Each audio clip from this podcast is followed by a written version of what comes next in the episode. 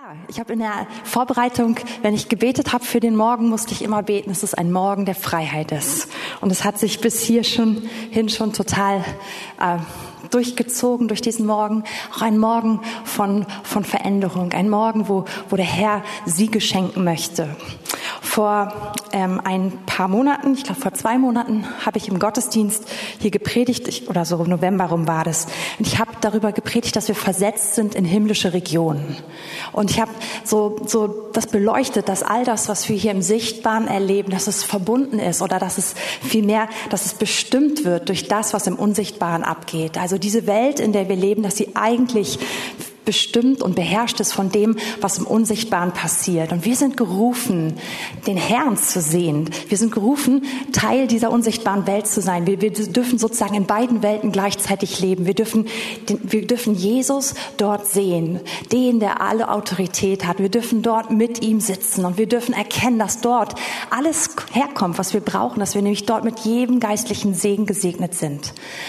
Und mehr gegen Ende dieser Botschaft bin ich dann auch so mehr eingegangen auf, darauf, dass das der Ort ist, wo, wo die Kämpfe unseres Lebens gewonnen werden. Und ehrlich gesagt, da waren wir nur relativ kurz und ich habe schon irgendwie danach gemerkt, man, müssen hier noch mal hin zurückkommen. Und das ist also heute mein Anliegen, dass wir so zu diesem Punkt noch mal mehr zurückkommen. Und meine Botschaft heute heißt, die Schlange entmachten. Genau. Und von daher lasst uns einfach jetzt auch direkt ins Wort Gottes gehen und uns anschauen, wie beschreibt die Bibel das, die, die, wirkst, die Art, wie der Feind wirken möchte in deinem Leben. Und wir werden uns nicht den ganzen Morgen um den Feind drehen, keine Angst, aber es ist doch hin und wieder gut, einfach sich bewusst zu machen, was ist so sein Vorgehen, wie ist er drauf. Und überhaupt sich bewusst zu machen, es gibt ihn und er wirkt, ja. Ich habe gestern Abend kurz, äh, ja, ich war gestern Abend bei dem, bei dem Eins Stadtgottesdienst und dann habe ich die Andrea Meyerhoff gefragt, die mitverantwortlich ist, im Leitungsteam ist, den ganzen Tag organisiert hat. Ich war so, und wie ist der Tag für dich gelaufen? Sie meinte, ja, war gut, aber puh, war wirklich sehr herausfordernd. Und dann meinte ich, was meinst du damit? Ach, es war so, so viele Leute krank, so viel hat irgendwie nicht, nicht so richtig funktioniert. Und dann meinte sie, war doch sehr angegriffen. Meinte ich, aber was heißt, dass, dass hier jemand Angst hat? Und dann meinte sie, ja, aber weißt du, ich habe so lange gebraucht, um das zu verstehen. Und ähm, das ist das Ding. Manchmal nehmen wir es einfach nicht wahr. Wir denken, wir, wir, wir sind uns gar nicht dessen bewusst, dass es einen Feind gibt. Und deswegen tut es gut, das immer mal wieder anzuschauen. Wir gehen direkt in den Anfang. 1. Mose 3 ab Vers 1. Aber die Schlange war listiger als alle Tiere des Feldes, die Gott der Herr gemacht hatte. Und sie sprach zu der Frau. Jetzt müssen wir gut aufpassen, ist wichtig. Sollte Gott wirklich gesagt haben, dass ihr von keinem Baum im Garten essen dürft? Da sprach die Frau zu der Schlange, von der Frucht der Bäume im Garten dürfen wir essen. Aber von der Frucht des Baumes, der in der Mitte des Gartens ist, hat Gott gesagt, esst davon nicht und rührt sie auch nicht an, damit ihr nicht sterbt. Da sprach die Schlange zu der Frau, keineswegs werdet ihr sterben, sondern Gott weiß, an dem Tag, da ihr davon esst, werden euch die Augen geöffnet und ihr werdet sein wie Gott und werdet erkennen, was gut und böse ist. Und die Frau sah, dass von dem Baum zu essen gut wäre und dass er eine Lust für die Augen und ein begehrenswerter Baum wäre, weil er weise macht. Und sie nahm von der Frucht und aß und gab davon auch ihr Mann, der bei ihr war. Also der hat es alles mitgekriegt. Und er aß. Das ist eine, eine interessante Stelle, um uns anzuschauen, wie wirkt der Feind. Und es ist interessant, weil, weil Adam und Eva befinden sich im Paradies. Manche von uns, wir hoffen auf ein Paradies oder wir wünschen uns dahin, die sind da. Ja? Es geht ihnen rundum gut. Sie haben alles, was sie brauchen. Der Herr kommt jeden Abend persönlich und sie verbringen Zeit mit ihm. Sie sind eingesetzt in diesen Garten, sie sind rundum versorgt. Sie haben, es geht ihnen einfach gut. Und dann kommt der Feind in Form dieser Schlange. Und dieser Feind, er hat keine Macht, er kann nicht einfach zuschlagen, er kann nicht einfach Adam und Eva in irgendwas reinzwingen, er kann nicht irgendwas bestimmen, er kann nicht einfach, er kann nicht einfach mal mit Zerstörung in diesen Garten kommen, weil der Schutz Gottes ist da. Also was tut er? Er hat nur eine Möglichkeit, er, er kommt mit Lüge. Und, und er kommt ganz interessant, nämlich er fängt an mit dieser Frage, sollte Gott etwa wirklich gesagt haben? Und er fängt einfach an, in Frage zu stellen, was Gott gesagt hat. Und am Anfang, und, und er macht es noch ganz interessant, sondern er, er macht so eine Überverallgemeinerung. Gott hat gesagt, ein Baum im Garten ist verboten. Und er sagt, sollte Gott wirklich gesagt haben, dass ihr von keinem Baum essen könnt, ja? Ganz schlau. Und Eva merkt es und sagt, nein, nein, so ist es gar nicht. Wir dürfen eigentlich von allen Bäumen essen, außer von dem einen. Wenn wir von dem essen, dann hat Gott gesagt, dass wir sterben werden. Und sie gibt das, was Gott gesagt hat, richtig wieder. Aber man merkt schon irgendwie dieses sollte Gott wirklich gesagt haben, dieses, das fängt an doch irgendwie zu nagen, dieser Zweifel. Da kommt etwas ganz Leichtes rein. Und in der ersten Runde ist sie ziemlich klar, sagt, so ist es nicht. Und der Feind greift genau das auf, was sie gesagt hat. Sie hat gesagt, ja, wir werden sterben, wenn wir von dem Baum essen. Und er sagt, nein, das ist gar nicht so. Ihr werdet gar nicht sterben. Ich meine, es ist einfach mal so eine Behauptung dahingeklatscht, ja? Und Eva hat eigentlich gar keinen Grund, dem Feind zu glauben. Das Beste. Er hält dich ganz bewusst auf Abstand. Er hält dich ganz bewusst klein. Und er wirbt eigentlich mit dem, was ihn selber verführt hat, nämlich mit dieser, mit dieser, mit diesem Ehrgeiz, mit diesem Größenwahn, mit dem genauso sein zu wollen wie Gott oder größer sein zu wollen als Gott. Und das Ding funktioniert. Eva denkt sich, ja Mensch, ist ja wirklich toll, so zu sein wie Gott. Ja, und wenn wir nicht sterben, dann gibt es ja gar keinen Grund. Und sie sieht also diese Frucht, die ist auf einmal, die ist auf einmal total faszinierend und attraktiv für sie. Und sie isst davon und ihr Mann, der die ganze, das ganze Gespräch mitbekommen hat, der einfach daneben war, er isst mit. Und wumms haben wir den Sündenfall. Aber wir wissen alle, was die Konsequenz davon ist.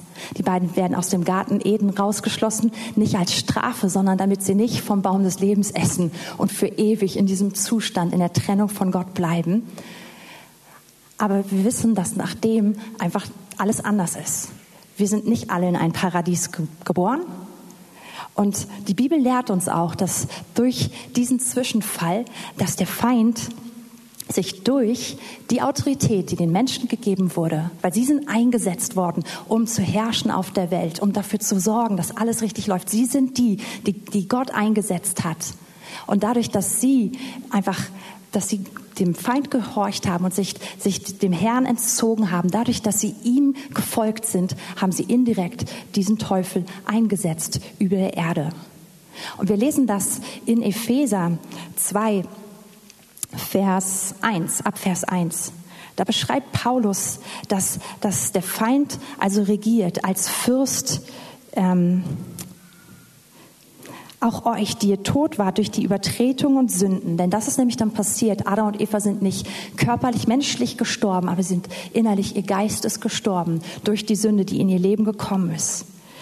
In denen ihr einst gelebt habt nach dem Lauf dieser Welt gemäß dem Fürsten, der in der Luft herrscht das ist der Feind und seine dämonischen Mächte, die eingesetzt sind und die nun Autorität über die Erde bekommen haben. Und der herrscht dem Geist, der jetzt in den Sünden des Ungehorsams wirkt. Und jetzt ist interessant. Diese Stelle wollen wir einfach nur mal noch zur Kenntnis nehmen. Das wird jetzt nicht das Hauptthema sein. Unter ihnen führten auch wir alle einst unser Leben in den Begierden unseres Fleisches, indem wir den Willen des Fleisches und der Gedanken taten. Und wir waren von Natur aus Kinder des Zorns, wie auch die anderen. Das Interessante ist, der Feind verführt Eva mit einfachen Lügen. Er kommt von außen, er verführt sie und sie macht den Schritt, den sie nicht hätte tun sollen. Sie geht raus aus der Beziehung zum Herrn, raus aus dem Vertrauen ihm gegenüber, raus aus der Unterordnung ihm gegenüber, hinein in eine Unabhängigkeit. Und damit übergibt sie dem Feind Herrschaft in ihrem Leben, Herrschaft hier in der Welt.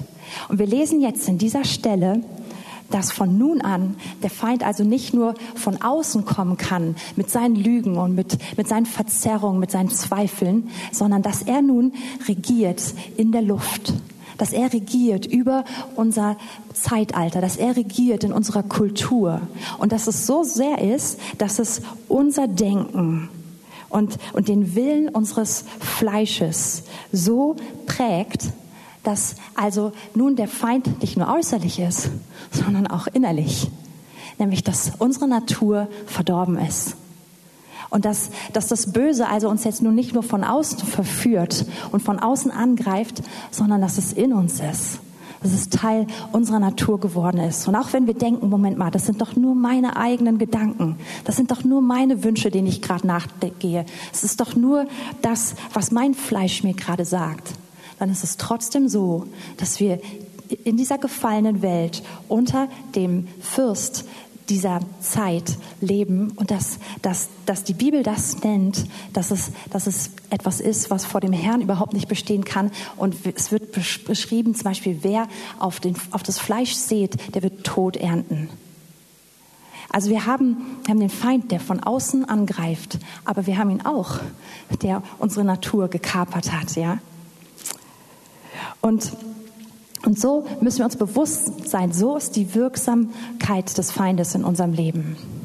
Aber ich habe euch gesagt, wir werden jetzt nicht den ganzen Morgen anschauen, wie er ist, sondern wir werden uns jetzt anschauen, was der Herr dazu sagt. Und wir werden nochmal zurückgehen zu der Stelle im Epheser. Und zwar Epheser 6, Vers 10. Und hier sagt Paulus, im Übrigen, meine Brüder, seid stark in dem Herrn. In meiner Bibel steht auch eine Fußnote, werdet stark in dem Herrn und in der Macht seiner Stärke. Zieht die ganze Waffenrüstung Gottes an, damit ihr standhalten könnt gegenüber den listigen Kunstgriffen des Teufels. Denn unser Kampf richtet sich nicht gegen Fleisch und Blut, sondern gegen die Herrschaften, gegen die Gewalten, gegen die Weltbeherrscher der Finsternis dieser Weltzeit, gegen die geistlichen Mächte der Bosheit in den himmlischen Regionen. Paulus macht hier klar, dass wir einen Feind haben. Und wir, es, der wird auch nicht weniger dadurch, dass wir es nicht thematisieren, ja? Dann sind wir nicht auf einmal unterm Radar, sondern wir haben einen Feind. Und dieser Feind, er wirkt mit listigen Kunstgriffen. Er hat, er hat eine ganz listige, perfide Art zu wirken. Und diese Art, die tangiert unser Denken. Aber sie tangiert eben auch die Kultur, die unser Inneres prägt. Hier ist auch wieder davon die Rede, sondern ähm, gegen die Gewalten, gegen die Weltbeherrscher der Finsternis dieser Weltzeit. Ja? Und das, das unterstreicht eigentlich gerade nur, was wir eben gehört haben. Aber uns sagt diese Bibelstelle, dass wir stark werden können in dem Herrn. Und dass es wichtig ist, dass wir verstehen, wo die Angriffe des Feindes hingehen. Dass sie listig sind, aber sie sind überhaupt nicht unüberwindbar. Ganz im Gegenteil. Dann hier in der Passage wird uns gleich noch weiter erklärt, wie wir diese Angriffe überwinden können. Aber bevor wir jetzt hier weitergehen, möchte ich gerne das Gegenstück zu der Situation lesen, die wir gerade uns eben angeschaut haben. Wir haben angeschaut, wie, wie die Schlange gekommen ist und Eva verführt hat und wie es funktioniert hat.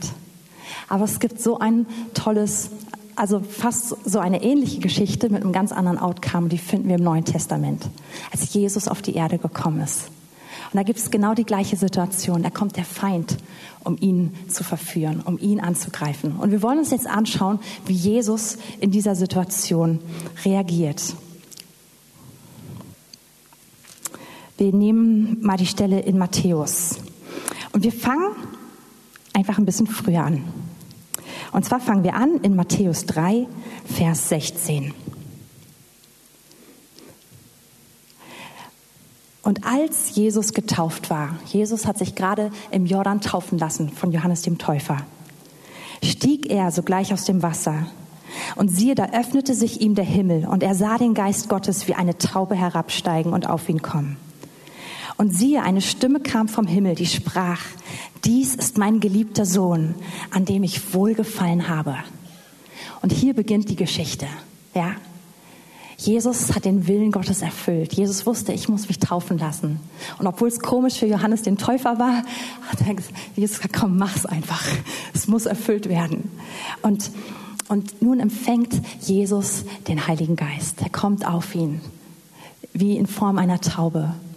Und der Himmel öffnet sich und wir hören, und er hört die hörbare Stimme seines Vaters, die ganz klar sagt, du bist mein Sohn, nicht nur irgendein, du bist mein geliebter Sohn. Und ich habe so ein Gefallen an dir.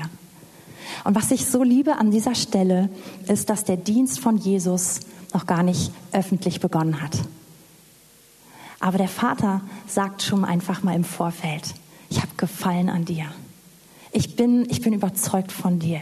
Ich, ich bin, ich liebe dich mit allem, was ich habe. Und ich bin dein größter Fan. Ich bin, er sagt, gut gemacht, bevor Jesus angefangen hat, sozusagen. Ich habe Wohlgefallen an dir. Und interessant ist nun, dass wir in dem nächsten Vers lesen, darauf wurde Jesus vom Geist, den er gerade empfangen hatte, in die Wüste geführt, damit er vom Teufel versucht würde. Und als er 40 Tage und 40 Nächte gefastet hatte, war er zuletzt hungrig. Diese Stelle, danach frage ich den Herrn mal. Bei mir würde stehen nach dem ersten Tag quasi hungrig. Aber gut, bei Jesus ist das anders. Und der Versucher trat zu ihm, der Teufel, und sprach, wenn du Gottes Sohn bist, so sprich, dass diese Steine Brot werden. Und im Endeffekt macht der Feind wieder genau das Gleiche. Der Feind weiß, Jesus würde kommen. Er wusste schon die ganze Zeit, ab dem Sündenfall, wüsste er, Jesus würde kommen. Gott hatte es schon angekündigt. Und nun ist Jesus geboren und ich wette, er hat ihn beobachtet und hat überlegt, was kann ich tun? Und nun ist diese Situation, Jesus hat 40 Tage gefastet. Und wir lesen, er hat Hunger. Er ist wahrscheinlich etwas schwächer, körperlich. Wahrscheinlich ist er innerlich, hat er aber auch eine richtig geistliche Stärke entwickelt. Aber ich glaube, die kann der Feind nicht wahrnehmen. Und er denkt sich, das ist mein Moment. Jetzt komme ich. Er, er ist schwach, ich komme. Und nun sagt er also, wenn du wirklich Gottes Sohn bist, so sprich, dass diese Steine Brot werden. Und ich glaube, hier geht es nicht in erster Linie darum, dass Jesus jetzt äh, aus seinem Fasten rausgerufen werden soll. Weil die 40 Tage sind sowieso vorbei. Aber also ich glaube, das ist nicht der, der Hauptpunkt, ja? Der Hauptpunkt ist der, wenn du Gottes Sohn bist. Wenn du wirklich Gottes Sohn bist, dann beweis es doch jetzt. Dann tu ein Zeichen. Und so fordert ihn der, der Teufel heraus. Und ich meine, das Zeichen würde wahrscheinlich Jesus auch gut tun oder würde er gerne haben, ja, Brot. Das, das, das wäre bestimmt kein Problem für ihn, jetzt Brot zu haben. Aber die, die Infragestellung ist dieses, wer bist du? Bist du wirklich Gottes Sohn? Und die Antwort von Jesus, oder andersrum, bevor wir Jesus Antwort anschauen, das kennen wir doch, oder? Das kennen wir doch. Diese Stimme, die nagt. Wenn du wirklich ein Kind Gottes wärst, dann hättest du doch zu diesem Berg vor dir schon längst gesprochen und er hätte sich ins Meer geschmissen. Kennt ihr diese Stimme?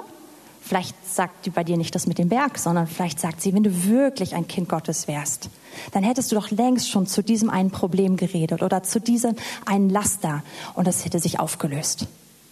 Kennt ihr die Stimme, die, die das immer wieder in Frage stellt? Vielleicht ist es auch gar nicht nur, dass du ein Kind Gottes bist, sondern hey, wenn du wirklich so eine gute Mutter wärst, dann hättest du doch jetzt ein Wort gesagt und der Streit unter deinen Kindern wäre zu Ende. Vielleicht ist es doch nicht deine Berufung, ne? So, kennt ihr die Stimme? Oder wenn du, wenn du wirklich eine gute Lehrerin wärst, Mensch, dann wären doch jetzt nicht, hätten doch jetzt nicht fünf Kinder in deiner Klasse eine fünf geschrieben.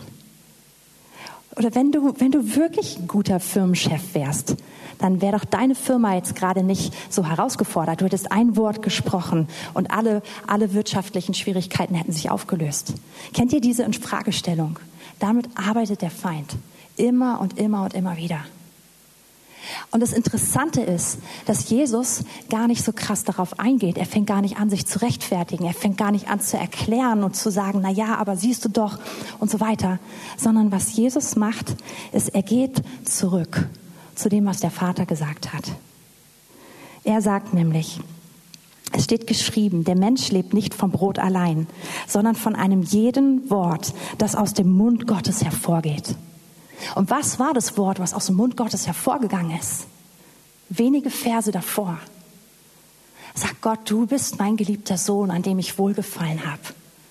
Und Jesus geht überhaupt nicht ein auf Beweise. Selbst wenn die Beweise ihm sogar noch gut schmecken würden und er absolut Lust drauf hat, sondern er sagt, nein, ich lebe von dem Wort Gottes. Ich halte fest an dem, was der Vater über mich gesagt hat. Und das zählt mehr als alle meine Leistungen. Es zählt mehr als alles, was ich vorweisen kann, als meine Beweise. Und das ist, das ist stark, was, was Jesus hier tut. Daraufhin nimmt ihn der Teufel mit sich in die heilige Stadt und stellt ihn auf die Zinne des Tempels, also ganz oben. Und er spricht zu ihm, wenn du Gottes Sohn bist, so stürze dich hinab, denn es steht geschrieben, er wird seinen Engeln deinetwegen Befehl geben und sie werden dich auf den Händen tragen, damit du deinen Fuß nicht etwa an einem Stein stößt. Ähnliche Strategie, ein ganz bisschen anders. Der Feind sagt, wenn du wirklich Gottes Sohn bist, dann beweis es doch dadurch, dass der Vater das tut, was er für Söhne tut dann lass doch den Vater das beweisen, dass du sein Sohn bist. Im ersten, in der ersten Runde hätte er durch seine eigene Leistung, durch sein eigenes Wirken beweisen sollen, dass er ein Kind Gottes, dass er ein Sohn Gottes ist. Diesmal ist es andersrum. Der Feind sagt, wenn du Gottes Sohn bist, dann lass es doch den Vater diesmal beweisen. Und kennt ihr das nicht auch? Diese Stimme? Die sagt, Mensch, wenn, wenn du wirklich ein Kind Gottes wärst, dann hätte der Vater dich doch schon längst geheilt. Dann hättest du doch diese Krankheit gerade gar nicht. Kennt ihr das? Oder bin ich die Einzige? Gut. Also, die ist, doch, die ist doch permanent da. Und jetzt reagiert Jesus wieder so gut. Und Jesus spricht zu ihm. Wiederum steht geschrieben, du sollst den Herrn, dein Gott, nicht versuchen. Und er durchschaut es. Und er sagt, der Feind probiert mich dazu zu bringen, dass ich den Vater einspanne, um zu beweisen, dass ich ein Sohn bin. Davon lasse ich die Finger. Und Jesus zitiert hier eine, eine Situation im Alten Testament, wo das Volk Israel total gegen den Herrn und gegen Mose murrt. Und ich meine, die sind, die haben alle möglichen Wunder erlebt, die spektakulärsten, die wir uns vorstellen können. Ja, die, die, die werden geführt von einer Wolken, von einer Feuersäule. Sie sind mal quer durch ein Meer gelaufen. Sie haben Manna erlebt. Sie haben so viele Wunder erlebt. Sie haben erlebt, wie ganze, ein ganzes Heer geschlagen wurde. Und nun sind sie einen Tag ohne Wasser und es bricht ein Riesenmurren aus. Und wenn, wenn wir die Stelle anschauen, im, im zweiten Mose 17 ist es, glaube ich, ähm, ich habe es gar nicht aufgeschrieben, 2. Mose 17, ich glaube Vers 7, da sagt, da, da wird dann erklärt, dass sie letztendlich nicht nur gegen Mose gemurrt haben und gegen den Herrn, sondern dass ihre Grundfrage nun die war, ist denn nun der Herr mit uns oder nicht? Und dass sie ihn damit versucht haben, den, den Herrn, weil sie gesagt, weil sie in Frage gestellt haben, ob Gott überhaupt bei ihnen ist. Und Jesus sagt, das mache ich nicht. Ich lasse meinen Status nicht dadurch in Frage stellen, dass Gott das beweisen muss. Und dann kommt eine dritte Versuchung. Wiederum nimmt ihn der Teufel mit auf einen sehr hohen Berg und zeigt ihm alle Reiche der Welt und ihre Herrlichkeit und spricht zu ihm, dies alles will ich dir geben, wenn du niederfällst und mich anbetest. Da spricht Jesus zu ihm, oh, stopp, ich bin zu schnell. Also der Feind zieht sozusagen seine letzte Karte jetzt hier. Er zeigt ihm die Welt. Und ich habe am Anfang gesagt, dass, dass die Erde den Menschen übergeben wurde und dass wir Menschen durch unseren Ungehorsam Gott gegenüber und, und dadurch, dass wir, dass wir dem Feind gehorsam gewesen sind, ihm gefolgt haben, dass wir ihm die Herrschaft übergeben haben. Und nun zeigt ihm der Teufel und sagt, das ist alles meins, das gehört mir. Und der Teufel weiß, dass Jesus gekommen ist, um das zurückzuholen. Das weiß er ganz genau. Und er spielt jetzt damit und sagt, du, vielleicht klappt es ja doch nicht. Vielleicht hat dein Vater dir was ins Ohr gesetzt, was gar nicht funktioniert. Vielleicht hast du es vergeigt. Vielleicht funktionieren seine Verheißungen bei dir nicht. Und vielleicht kennt ihr diese, diese, diese Gedanken auch. Wenn, wenn man grundsätzlich Dinge bejaht, aber auf einmal diese Stimme in sich hört, naja, aber vielleicht funktioniert es bei dir nicht. Ja, klar, Gott ist ein Gott, der versorgt. Aber bei dir, du, du hast dir echt eine ganze Menge geleistet und naja. Und der Feind, der Feind ähm, nimmt diesen Auftrag, nimmt diese Verheißung, die auf dem Leben von Jesus liegt und sagt, wer weiß, vielleicht klappt es nicht. Ich biete dir hier kurz, ich biete dir hier eine Abkürzung an. Und der Feind hat keine Ahnung, auf welche Art und Weise Jesus die Welt zurückholen würde. Aber Jesus wusste, was vor ihm liegt. Und das war sicher eine sehr attraktive Abkürzung. Überlegen, hm, einmal ans Kreuz gehen oder einmal kurz sich verbeugen, einmal anbeten. Ja, also, aber in all dem, wo Jesus echt herausgefordert ist, sagt er, aber ich weiß eins, ich bete nur ihn an. Es steht geschrieben, sagt Jesus.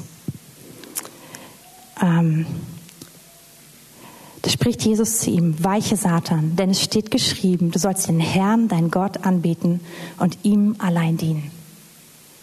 Und das sagt Jesus, bevor alles geregelt ist, bevor die Sache gewonnen ist, bevor, bevor alles vollbracht ist. Er sagt, ich stehe hier und ich habe eine, ein Ziel, eine, eine Sache auf meiner Agenda. Ich werde den Herrn anbeten, ihn alleine.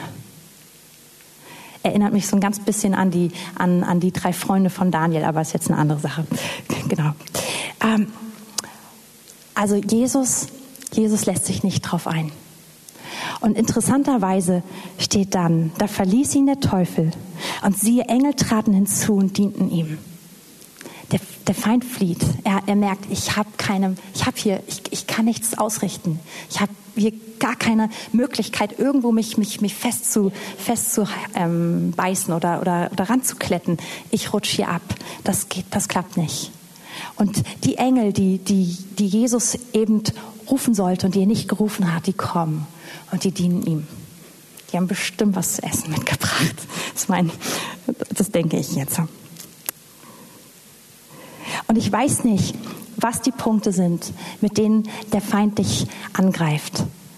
Aber unterm Strich ist er nicht nur, ist nicht nur sein Ziel, dass du irgendwie keinen Erfolg in der Schule hast oder dass du krass herausgefordert bist im Job oder in der Familie. Wir haben es eben sogar in den Worten Erkenntnis gehört, in Beziehungen oder mit Versorgung, sondern, oder mit, äh, gesundheitlich an deinem Körper, sondern er will, dass du anzweifelst, wer du bist dass du anzweifelst, dass du, dass du einen, einen Vater hast, der dich liebt, dass, dass Gott für dich ist, dass er treu ist, dass er zu seinen Verheißungen hält. Er zielt darauf ab, auf der ganzen Ebene diese Verbindung zu kappen und, und dich daraus zu ziehen.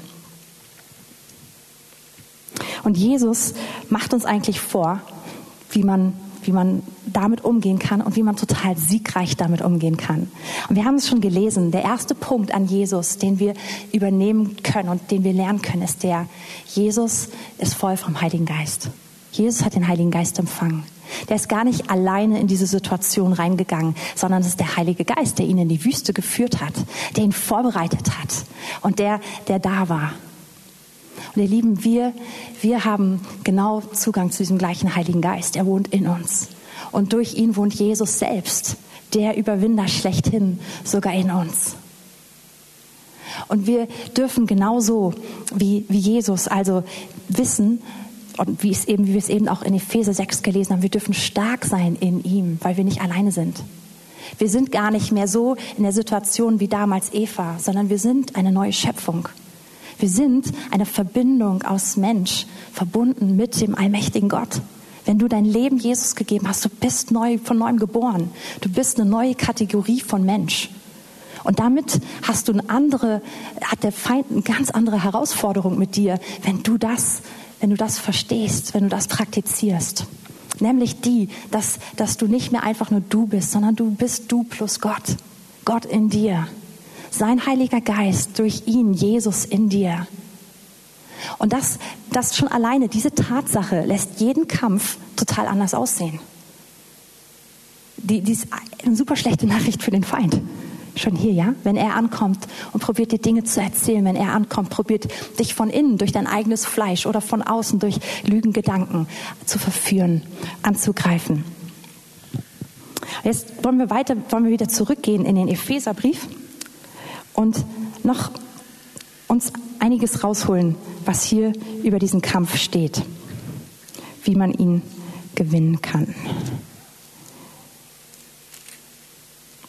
Also wir haben eben schon gelesen, dass wir stark werden dürfen in dem Herrn, in der Macht seiner Stärke, dass wir die ganze Waffenrüstung Gottes anziehen, damit wir standhalten können gegenüber den listigen Kunstgriffen des Teufels, weil unser Kampf gegen ihn ist. Jetzt springen wir in Vers 13. Also wir, Wir dürfen, diese, wir dürfen uns bewusst sein dessen, wer wir sind. Wir sind geliebte Kinder Gottes, aber wir sind neue Schöpfungen. Und wir dürfen genauso in dieser Entspannung dessen stehen. Aber wir sind nicht nur das, sondern wir haben noch eine zusätzliche Ausrüstung vom Herrn bekommen. Eine übernatürliche Ausrüstung, mit der er sagt, hiermit, damit baust du Schutz auf, damit bist du stark, damit bist du unangreifbar für, für den Feind. Und das wollen wir uns jetzt also anschauen, was das ganz genau ist. Und Wir lesen es einfach mal. Vers 13. Deshalb ergreift die ganze Waffenrüstung Gottes, damit ihr am bösen Tag widerstehen und nachdem ihr alles wohl ausgerichtet habt, euch behaupten könnt. So steht nun fest, eure Lenden umgürtet mit Wahrheit. Lenden müssen, glaube ich, hier irgendwo so sein angetan mit dem Brustpanzer der Gerechtigkeit, die Füße gestiefelt mit der Bereitschaft zum Zeugnis für das Evangelium des Friedens. Vor allem aber ergreift den Schild des Glaubens, mit dem ihr alle feurigen Pfeile des Bösen auslöschen könnt, und nehmt auch den Helm des Heils und das Schwert des Geistes, welches das Wort Gottes ist, indem ihr zu jeder Zeit betet, mit allem Gebet und Flehen im Geist und wacht zu diesem Zweck in aller Ausdauer und Fürbitte für alle Heiligen. Also hier wird jetzt erklärt, was die Spezialausrüstung ist, die der Herr uns gibt. Und wenn wir das jetzt mal so ganz nüchtern anschauen, dann, dann sieht es anders aus, als man doch erwartet, oder? Ich, ich, ich weiß nicht, vielleicht kennt ihr das mehr so aus Videospielen. Ich bin da jetzt echt nicht so krass gut in Videospielen, aber man, man wünscht sich dann vielleicht so eine Spezialwaffen oder so eine Spezialsachen, die man erkaufen kann, die irgendwie einem Superkräfte geben oder irgendwas. Wir, wir wünschen uns irgendwas ganz Mächtiges, Beeindruckendes. Und was lesen wir? Ich, ich lese es mal so in der Reihenfolge vor, wie wir es gerade gehört haben. Wir sollen anziehen Wahrheit, Gerechtigkeit, das Evangelium des Friedens, Glauben, Heil und das Wort Gottes. Also ist alles nicht schlecht, ne? Aber es klingt jetzt vielleicht gar nicht so krass massiv beeindruckend, so dass man gleich denkt, oh, ja, ich weiß nicht, wie es euch geht. Aber das ist genau der Punkt. Die Waffen, die Gott uns gibt, sind immer anders als die, die wir denken und auch als die, die der Feind erwartet. Wenn wir uns mal in Erinnerung rufen, dass der ultimative Sieg, den Jesus errungen hat gegen den Feind, den hat er errungen an einem Kreuz als geschlachtetes Lamm sozusagen, ja? Als, als, als eine Person, die sich gegeben hat. Daran sah nichts spektakulär aus, nichts überragend, nichts total, ähm, ja, so dass man wusste, so, ja, das, das, das ist einfach ein, ein Gewinnertyp, ja? Sondern es sah doch eigentlich aus wie verloren. Aber das war der Moment, wo, wo Jesus Sieg errungen hat. Und ähnlich ist es mit unserer Waffenrüstung. Die sieht vielleicht menschlich gesehen, vom menschlichen Auge ein bisschen schwach aus, vielleicht ein bisschen klein. Die sieht gar nicht beeindruckend, massiv, bullig und überlegen aus. Aber im Raum des Geistes ist sie absolut effektiv, ist sie absolut mächtig und, und bewirkt das, wozu wir sie bekommen haben. Und das ist das Interessante. Ich glaube, deswegen übersehen wir sie so häufig so leicht. Weil eigentlich lesen wir hier von Eigenschaften, von Haltungen, von einer Art, Gott ähnlich zu werden, die, die unsichtbar sind. Erstmal so fürs menschliche Auge, es sei denn, wir leben sie aus. Aber es sind erstmal einfach Haltungen. Man kann voll leicht darüber hinweggehen. Aber diese Haltungen sind das, was dich schützt. Und wir wollen uns noch mal ganz kurz anschauen. Aber eigentlich möchte ich es uns fast lieber selbst mehr anbefehlen, dass, dass wenn es dich interessiert, dass du einfach noch mal zurückgehst in den Epheserbrief und dass du dir das einfach anschaust. Aber wir können, wir, wir lesen es noch mal durch. Ähm, nämlich Wahrheit. Wir sollen Wahrheit anziehen. Und wir haben eben schon gehört, dass die Angriffe, listigen Angriffe des Feindes ganz viel gegen unsere Gedanken und gegen unser Fleisch gehen. Und das ist auch die Ebene, auf der die Waffenrüstung greift. Und Jesus selbst sagt, dass er der Weg, die Wahrheit und das Leben ist. Und hoffentlich lebt er schon in uns. Wir dürfen ihn anziehen. Aber er sagt auch, dass er uns den Heiligen Geist, den Geist der Wahrheit sendet. Und dass dieser Geist uns in Wahrheit führt. Dass dieser Heilige Geist uns hilft, wahrhaftig zu sein und die Wahrheit Gottes anzunehmen. Und Wahrheit klingt klingt vielleicht erstmal gar nicht so impulsant oder so, so als wenn sie ganz, ganz etwas, etwas krass Mächtiges ist, aber sie ist so wichtig für uns und sie schützt uns.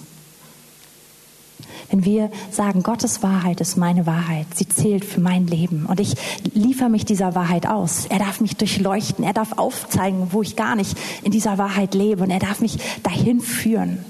Und das, obwohl das eigentlich eine Schwäche ist, zu, zu, dass, dass der Heilige Geist dich überführen darf, ist es Stärke ist es etwas, was dich schützt, wenn du da reingehst. Gerechtigkeit. Gerechtigkeit ist ein sehr abstraktes Wort. Und Gerechtigkeit funktioniert auch auf unterschiedlichen ähm, Ebenen. Das Wort Gottes sagt, dass wenn wir Jesus angenommen haben, wenn wir von neuem geboren sind, dass wir die Gerechtigkeit Gottes sind. Dass wir den absoluten Status von Gerechtigkeit haben. Und der ist unabhängig von dem, was du gerade leistest, was du gerade machst, was du verbrochen hast, was du Tolles getan hast. Du bist die Gerechtigkeit Gottes, weil du einen lebendigen Geist hast, der Geist Christi, der in dir wohnt. Und deswegen schaut Gott dich an und er sieht seinen Sohn Jesus. Er sieht die Gerechtigkeit Jesu in dir. Und diese, und gleichzeitig sind wir aber gerufen, immer mehr in den Lebensstil der Gerechtigkeit reinzugehen, wo unser, unsere Seele mehr und mehr wirklich geheiligt wird vom Herrn. Das eine, das eine löst das andere nicht ab oder ähm, spielt das andere nicht aus. Ich, als, ich habe schon ein, zwei Mal, glaube ich, erzählt, als ich klein war. Ich denke so, vielleicht hat es angefangen so mit sechs oder so ist mir das so häufig abends bewusst geworden, wenn ich ins Bett gegangen bin und nachdem wir dann so, wir haben dann so ein Bettgehritual gehabt, meine Eltern haben mich ins Bett gebracht, wir haben zusammen gebetet und dann ähm, sind sie rausgegangen, dann gab es die üblichen Verhandlungen, wie weit der Schlitz der Tür offen sein muss und so weiter, das kennt ihr bestimmt alles. Und dann gab es auch die ganzen Sachen, ach, ich habe doch noch Durst und so weiter, aber irgendwann war dann der Punkt, ich war im Bett. Und ich konnte, oh, ich habe immer ewig gebraucht zum Einschlafen, habe viel nachgedacht. Und in dieser Zeit ist mir fast jeden Tag bewusst geworden, wie, wie, dass ich nicht einen gerechten Lebensstil geführt habe. Mir ist bewusst geworden, was ich alles falsch gemacht habe an dem Tag, welche Fehler ich getan hatte. Und ich wusste nichts von diesem Status der Gerechtigkeit. Das hatte ich echt nicht verstanden. Und mein, mein Gedanke war also immer der, was ist, wenn Jesus jetzt wiederkommt? Oh nein, ich habe Fehler gemacht. Dann komme ich bestimmt nicht mit. Ich bin nicht gerecht, ja? Und ich habe mich also wirklich gefühlt einige Jahre lang jeden Abend neu bekehrt. Nicht, weiß nicht, einfach nur aus, weil ich wusste, ich bin nicht gerecht. Ja, ich habe das nicht gewusst, dass ich, dass ich die Gerechtigkeit Gottes bin, dass er mir diesen Status zugesprochen hat total unabhängig von dem, wie mein Tag gelaufen ist, von, unabhängig von dem, was ich falsch oder richtig gemacht habe, dass diese Gerechtigkeit, dass mir die keiner wegnehmen kann. Auf jeden Fall, dass ich zulegen darf in Heiligung und einen Lebensstil der Gerechtigkeit führen darf, absolut, das, das, das ist absolut nötig. Aber ich habe das, hab das lange Zeit nicht gewusst, wahrscheinlich vier, fünf Jahre lang. Ja, also habe ich jeden Tag meinen eigenen Bekehrungsaufruf gemacht und im Nachhinein hätte ich mir die sparen können und einfach nur dem Herrn sagen können, hilf mir in Heiligung zu leben. Gut, aber der Herr hat mir das dann irgendwann gezeigt. Aber es ist wichtig, dass wir wissen, wer wir sind. Das ist so wichtig, dass du weißt, dass du Gerechtigkeit Gottes bist. Und dass diese Stimme, die kommt und dich angreift und zu dir spricht, dich verführt, dass sie, dass sie an dir abprallen kann, weil du wirklich weißt, wer du bist. Wir lesen von, von ähm, dem Evangelium des Friedens. Evangelium ist die gute, die frohe Botschaft. Und wir sollen gestiefelt sein mit diesem Evangelium. Wir sollen da drin stehen, da drauf stehen, da drauf soll unser Fundament sein. Und wir sollen die Bereitschaft anhaben, dieses Evangelium immer wieder weiterzugeben. Und es heißt hier sogar Evangelium des Friedens. Das als Waffenrüstung? ja, im Kampf. Du bist ausgerüstet mit dem Evangelium des Friedens für den Kampf. Zu wissen, dass du einen Retter hast und dass, es, dass du dich glücklich schätzen kannst. weil er zu dir gekommen ist. Wir haben das gerade Weihnachten wieder angeschaut, dass es wirklich die frohe Botschaft schlechthin ist. Und dass es Grund ist, dass seine Freude in dein Leben reinfließt. Und seine Freude und sein Frieden ist Teil deiner Waffenrüstung, ist Teil dessen, dass du geschützt bist. Ihr merkt schon, all das, was wir jetzt hier gerade anschauen, hat überhaupt nichts mehr mit dem Feind und mit einer direkten gedanklichen Auseinandersetzung mit ihm zu tun, sondern hat damit zu tun, dass, dass unser innerer Mensch erneuert wird, dass es uns innerlich gut geht, dass wir immer mehr so werden wie er und dass wir einfach voll sind von dem, was er für uns hat. Als nächstes ist hier aufgeführt der Glaube. Und der Glaube ist unsere Reaktion auf all das, was Gott uns umsonst schenkt. Gott schenkt uns Gnade. Wie nehmen wir Gnade an? Durch Glauben. Indem wir sagen, ja, ich glaube, dass du mich errettet hast. Ich glaube, dass du für mich gestorben bist. Ich nehme an, dass du mir vergibst. Gott kann uns alles anbieten, alles, alles zur Verfügung stellen. Und unsere einzige, das einzige, was wir nicht mal leisten, sondern was wir tun müssen, um anzunehmen, ist Glauben. Sagen, ja, ich stimme überein ja, du hast recht, ja, das brauche ich, das ergreife ich für mein Leben. Und es das heißt, dass dieser Glaube der größte Schutz ist, weil er ein, ein großes Schild ist. Und dann lesen wir von, von dem Heil, von dem Helm des Heils. Zu wissen, Heil ist ein anderes Wort für Errettung. Dass du wirklich einen Gott hast, der rettet. Und dass in den Situationen, in denen wir drinstehen, häufig sind in unseren ganzen Logikrechnungen, in unseren, in unseren Sachen, wie wir, wie wir Dinge lösen wollen, wie wir Situationen eingreifen wollen oder bearbeiten wollen, ist Errettung gar kein Teil der Rechnung. Aber wir haben einen Retter. Du hast einen Retter. Wir haben einen Gott, der rettet. Und wir sollen gekleidet sein mit diesem Wissen. Es gibt Errettung, die ist nicht nur für mich da, sondern die ist auch für alle anderen da. Und dann lesen wir von dem von dem Wort Gottes, von dem Schwert des Geistes, was das Wort Gottes ist. Und dieses Wort Gottes, es anzunehmen, es setzt genau diese ganze Wahrheit in uns frei. Es erneuert unser Denken täglich. Es ermutigt uns. Es ist so eine riesige Ermutigung, einfach das Wort Gottes zu nehmen.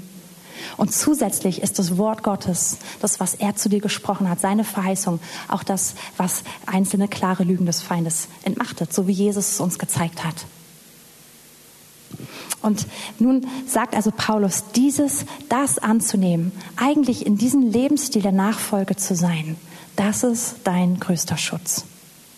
Und das hilft dir, dein, die, das Böse von innen, das Böse von außen zu überwinden. All die gedanklichen Angriffe, all die Zweifel, all die, die wirklichen auch materiellen Angriffe oder ja, andere Situationen, die dich sehr herausfordern. Ich finde, es ist interessant, weil es anders ist, als man denkt. Wenn wir ehrlich sind, wir wollten doch jetzt eigentlich irgendwas von so einen geistlichen Bomben hören, die wir abschießen und weißt, ist so ein bisschen Ninja und was weiß ich. Aber, aber das ist das, was der Herr uns gibt. Und das ist das, was funktioniert. Ich möchte, bevor ich jetzt zum Schluss komme, einfach ganz kurz euch auch erzählen, wie ich, wie ich dazu gekommen bin, das mehr zu studieren. Ähm, zum einen hatte ich einfach den Eindruck, dass es einigen so geht, dass wir das hören müssen, weil, weil, weil, wir, weil wir herausgefordert sind an vielen verschiedenen Situationen, weil viel Angriff da ist. In meinem Leben war es persönlich auch zwei körperliche Dinge, die mich sehr in den letzten Monaten herausgefordert haben. Ich habe nicht so eine lange Liste wie mein Vater, die ich euch heute vortragen könnte. Er hat uns letzte Woche seine Diagnoseliste vorgestellt. Ich habe ein paar Sachen dabei gelernt. Ähm, ich hatte einfach nur zwei Probleme, die mich, die an mir genagt haben, aber die mich wirklich richtig beschäftigt haben, jetzt auch über Monate, ja. Und das, das, hat sich, das hat angefangen, mein Denken so zu beeinflussen. Und immer wieder habe ich mich darum gedreht und überlegt, hm, was kann ich nur machen? Und, und auch immer wieder, bei, gerade bei der einen Sache kam immer wieder Angst dazu. Was kann das nur sein? Und dann hört man Nachrichten um sich herum. Ah, hier ist jemand gerade tödlich krank. Hier ist gerade jemand gestorben an Krebs. Und hier ist das passiert. Hier ist das passiert. Und dann hat man irgendwelche undefinierbaren Symptome in seinem Körper, die, die einfach nicht weggehen. Und es hat mich wirklich, es hat mich richtig gequält. Es hat mich gepiesackt immer wieder. Und natürlich habe ich gesagt, nein, das will ich nicht, das will ich nicht. Und habe probiert, mehr dagegen aufzustehen. Aber das hat mich herausgefordert. Und dazu kommt dann einfach diese gezielte Infragestellung des Feindes. Ach, wie ich es eben schon gesagt habe. Ach, wenn du eine gute Ehefrau wärst, dann wenn du eine gute Mutter wärst, wenn du das und das, wenn, wenn du hier sein solltest, wenn du das tun solltest, dann. Und dann kommt einfach immer dieses, und in meinem Kopf war ich so viel herausgefordert, mit diesen Infragestellungen und denen zu begegnen. Und natürlich habe ich das ganz christlich probiert, im Gebet zu tun und zu beten, dass der Herr mich hier besser macht und da. Und irgendwann habe ich gemerkt, Moment mal, selbst in meinen Gebeten habe ich schon, reagiere ich auf das, was der Feind mir hier sagt. Und ich habe angefangen zu merken, Moment mal, das sind Angriffe des Feindes. Und ich muss sie als solches identifizieren und ich muss, muss, muss verstehen, was dahinter steht. Und in dem Moment, wo ich angefangen habe, mir das mehr zu vergegenwärtigen, aber auch wieder anzuschauen, wie ist Jesus eigentlich damit umgegangen, habe ich gemerkt, krass ich, ich lasse mich doch gar nicht darauf ein. Ich gehe doch gar nicht auf seine Ebene. Ich fange doch jetzt gar nicht an, mit ihm zu diskutieren und ihm zu antworten und ihm, ihm irgendwie auf seiner Ebene im Logik zu begegnen. Und es hat so einen Spaß gemacht, das zu merken und an der Stelle loszulassen. Und dann habe ich gemerkt, aber der noch viel mehr, genauso wie, wie Gott zu Jesus gesprochen hat, hat Gott zu mir gesprochen. Jesus ist nicht der Einzige, der dieses Wort hat, wo, wo, der Vater sagt, das ist mein geliebter Sohn, an dem habe ich wohlgefallen. Gott hat genauso zu mir gesprochen. Gott hat mir sein Wort gegeben mit ganz, ganz vielen Aussagen über mich. Darüber hinaus hat Gott wirklich in meinem Herzen gesprochen, mit ganz klaren Aussagen. Und er hat sogar noch durch Geschwister zu mir gesprochen, durch, durch prophetische Worte. Und ich habe gemerkt, Mann, er hat eigentlich genau das gesagt, was, was mich gerade beschäftigt. Aber ich probiere das ganz anders zu lösen. Und es hat Spaß gemacht, wieder zurück zu diesen Worten zu gehen, die der Herr gesprochen hat. Und ganz praktisch, wie habe ich das gemacht? Ich habe hab den Heiligen Geist eingeladen, habe mir vergegenwärtigt, ich bin ja hier gar nicht alleine in diesem Kampf. Wir sind, wir sind zusammen.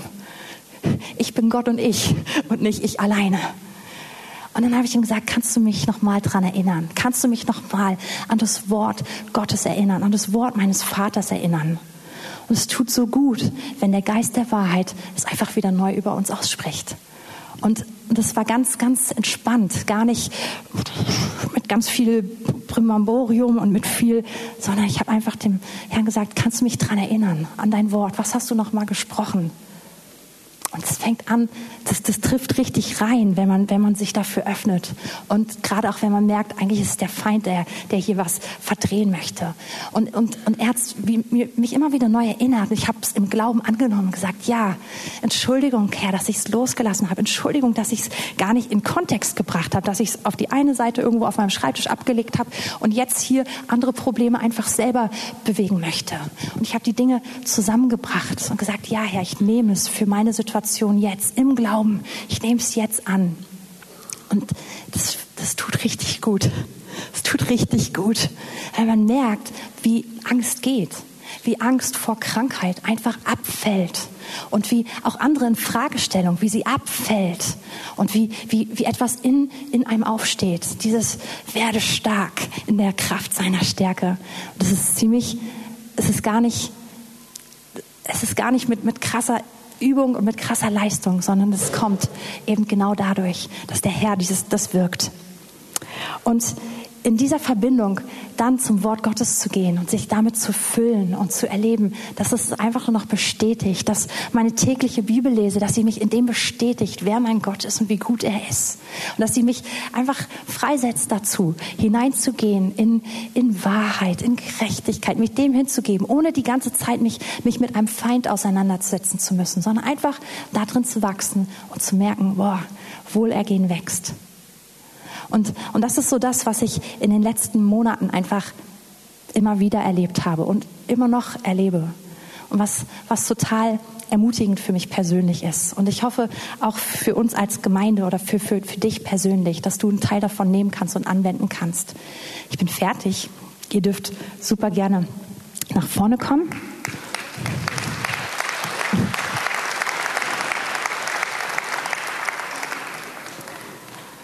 Glaube, dass der Herr genau in dem weiter. Oh ja, jetzt müssen wir hier einen Tausch machen. Kriege ich das? Super. Okay, jetzt habe ich nicht mehr so eine schöne Sängerstimme.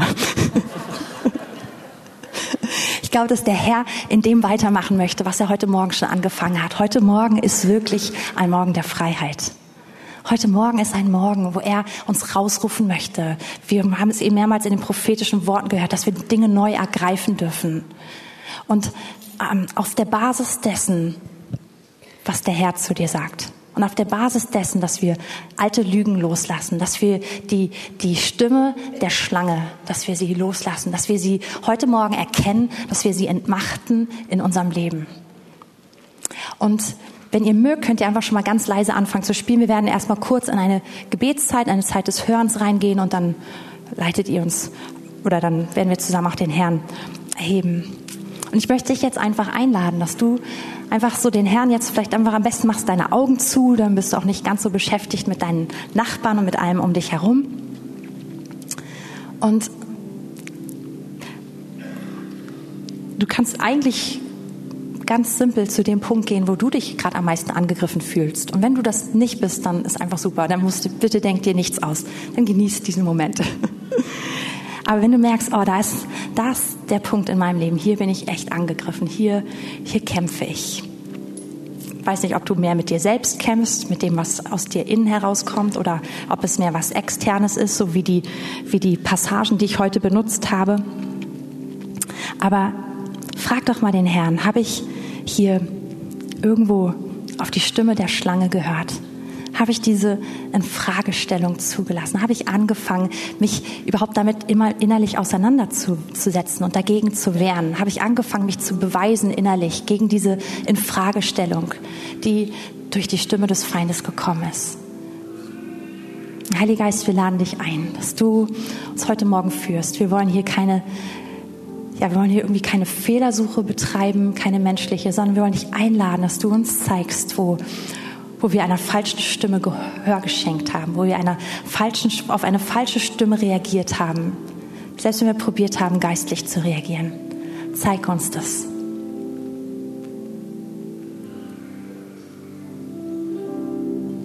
Und wenn der Herr dir das zeigt, kommt jetzt keine große Verdammnis, sondern er zeigt es, um uns in Freiheit zu führen.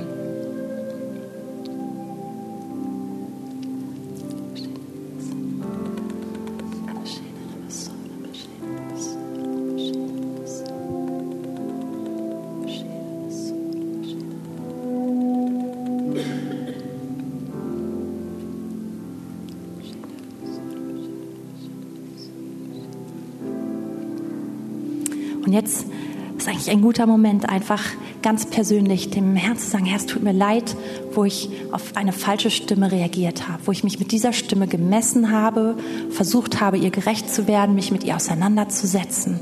Herr, bitte vergib mir und erinnere mich neu an das, was du über mich sagst. Erinnere mich neu an deine Wahrheiten.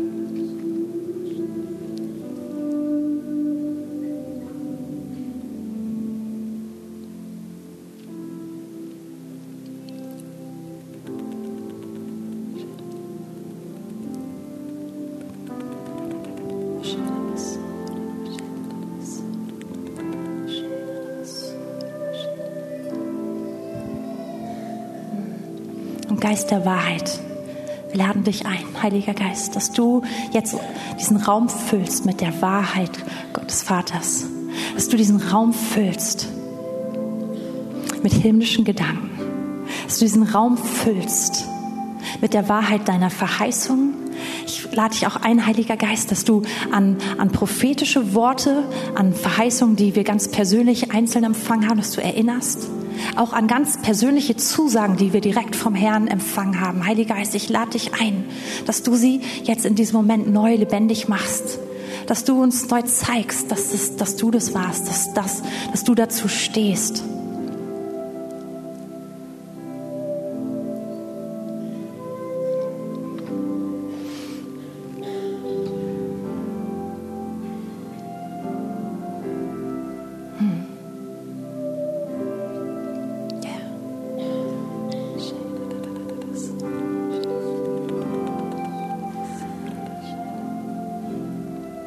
Ich habe auch noch den Eindruck, dass ähm, einige Leute hier sind, die das, was ich vorhin aus meiner Kindheit erzählt habe, dass ich eigentlich nicht wusste, dass ich gerettet bin, weil ich meine Rettung immer an meiner eigenen Leistung festgemacht habe. Ich hatte keine Gewissheit, dass ich gerettet bin. Man nennt es Heilsgewissheit. Ich wusste nicht, dass ich gerecht bin. Und das ist, kann einen echt quälen. Und natürlich, keiner von uns ist aus sich selbst gerecht. Absolut niemand hier. Aber wir alle dürfen es aus Glauben empfangen. Diese Zusage vom Herrn, dass wir gerecht sind, wenn wir ihm unser Leben hingegeben haben, wenn wir ihm voll zum Herrn unseres Lebens gemacht haben. Und ich glaube, dass hier einige wenige Personen sind und du hast diese Gewissheit nicht. Und der Herr möchte dich heute, er ruft dich. Er möchte dir seine Wahrheit offenbaren. Und er möchte dich rausrufen aus deiner eigenen Gerechtigkeit. Und er möchte dir seine Gerechtigkeit anbieten. Und zwar ist es dieser Status. Das ist nicht das, was du geleistet hast, sondern es ist sein Geschenk. Es ist diesen Status, den du als Kind bekommst. Lass uns einfach jetzt zusammen aufstehen zum Abschluss und diesen, diesen Herrn erheben. Einfach mit dem Lied, was, was das Team ähm, anspielt gerade und in das es uns führt. Ja, wir wollen ihn einfach erheben. Und wenn jemand ist, du hast, du hast Jesus noch nie in dein Leben eingeladen, du hast noch nie ihn zu deinem Herrn gemacht und du hörst heute, was dieser Gott kann und wie man mit ihm leben kann, wie schön es ist. Wenn du das für dich tun möchtest, dann kannst du einfach während des Liedes auch hier nach vorne kommen. Hier werden Gebetshelfer stehen und wir sprechen dir ein ganz einfaches Gebet vor. Du wirst hier kein Mitglied in der Gemeinde, sondern es geht nur darum, dass du, dass du ein Kind Gottes wirst, dass du das Gleiche hören kannst, was Jesus gehört hast, dass du ein geliebtes Kind Gottes bist und dass Gott wohlgefallen hat an dir. Wenn dich das betrifft, kannst du in diesem Lied gleich nach vorne kommen. Wenn du eine ganz konkrete, wichtige Not hast, die jetzt mit dem, was wir gerade eben schon tun, nicht abgedeckt ist, dann darfst du auch gerne nach vorne kommen. Aber bevor wir jetzt loslegen, möchte ich einfach noch eine Sache tun und ich möchte einfach aussprechen, dass, dass, dass wir die Schlange entmachten. Wir haben, wir haben eben uns, wir haben Buße getan, wir haben uns neu dem, dem, dem Willen Gottes und, und seinem Wort einfach hingegeben und jetzt will ich einfach in dem Namen Jesus aussprechen, dass, dass, dass die, die Macht der Schlange, dass sie hier nichts mehr zu suchen hat. Und Feind, wir wollen dir das jetzt sagen, wir, wir, wir gehören ihm. Wir gehören ihm. Und Jesus, es tut uns leid, wo wir nicht auf deine Worte gehört haben, wo wir falsche Worte gehört haben. Wir haben, haben neu dich eingeladen, zu uns zu reden. Und deswegen widerstehen wir dir, Feind, in dem Namen Jesus. Wir widerstehen deinen Angriffen. Wir widerstehen deinen Angriffen in Gedanken. Wir sagen, heute Morgen ist ein Morgen der Freiheit von Gedanken, die quälen. Von Gedanken von Angst in dem Namen Jesus. Ich rufe Freiheit Gottes aus. Ich sage Freiheit Gottes. Freiheit Gottes regiert hier und Angst muss weichen. Angst muss weichen. In Fragestellung muss weichen, Scham muss weichen, Leistungsdenken, dieses, dieser Zwang, sich zu beweisen, er muss weichen in dem Namen Jesus, weil Gott hier regiert. Und Herr, wir danken dir, dass wir hier eine Schar von Kindern Gottes sind, von Söhnen und Töchtern, an denen du großes Wohlgefallen hast, die du liebst. Und das ist die Wahrheit, die wir heute Morgen ausrufen. Und wir sagen auch im Namen Jesus, jede Kraft, die einfach diese Erkenntnis niederdrücken möchte, dass wir Gerechtigkeit durch dich haben, auch diese Kraft, sie muss loslassen in dem Namen Jesus. Herr, wir danken dir, dass du uns stark machst und dass wir stehen können. Und dass, wenn wir stehen, dass der Feind flieht. Und so sagen wir, Feind, du musst fliehen. Du musst einfach fliehen in dem Namen Jesus. Du musst loslassen mit all der Krankheit, die du bringst. Du musst loslassen mit allen anderen Angriffen. Auch auf der materiellen Ebene in dem Namen Jesus. Wir rufen, deinen, wir rufen den Schutz Gottes aus über uns. Einfach nur, weil wir uns auf seine Kraft verlassen.